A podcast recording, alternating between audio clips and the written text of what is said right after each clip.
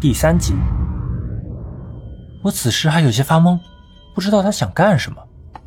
他走进卧室，便一屁股坐在我的床上。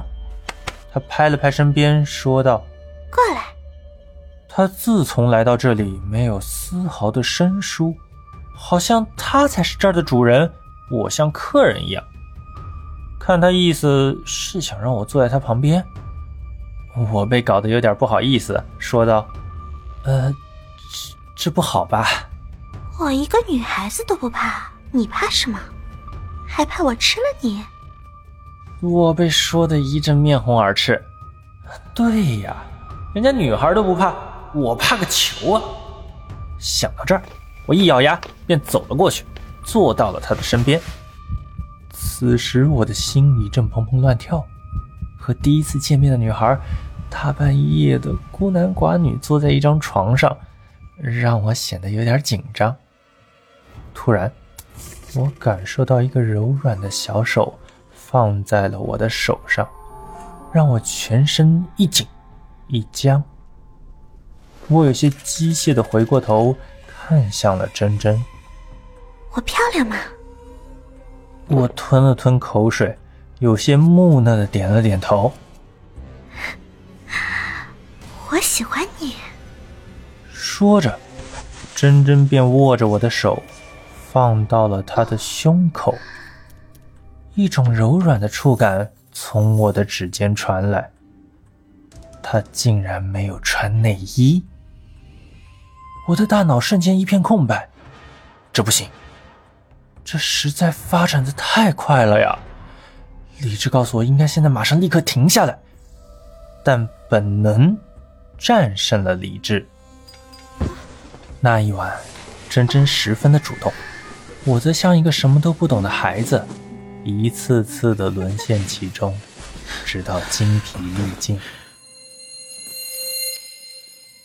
第二天。我赤身裸体的从床上醒来，而珍珍却并不在我身边。我的内心不禁有些许的失落。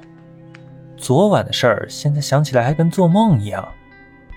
有钱又有颜的白富美，竟然看上了我这样的穷屌丝。而且，王姨对我和珍珍的事儿也是十分支持。虽然这珍珍的病有些奇怪，但是他们家有钱啊。只要把她哄高兴了，车子、房子、票子，不是要什么有什么吗？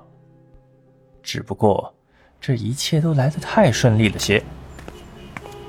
下班回到家，我赶紧躺回床上休息了一下。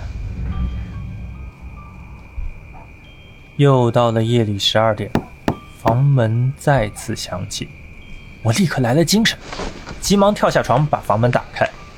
珍珍一进来便一把抱住了我的脖子，我下意识反手抱住了她，便是和她一边亲吻一边来到了床前。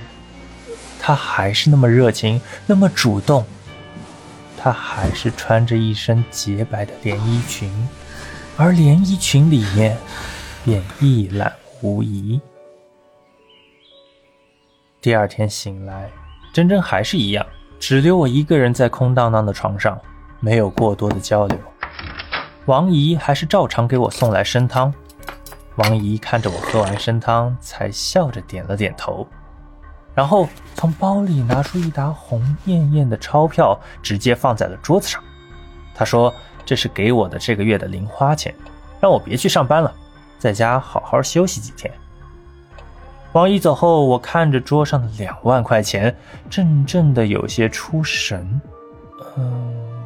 我这是被包养了吗？本集播放完毕，可以关注主播并订阅本专辑，下集精彩继续。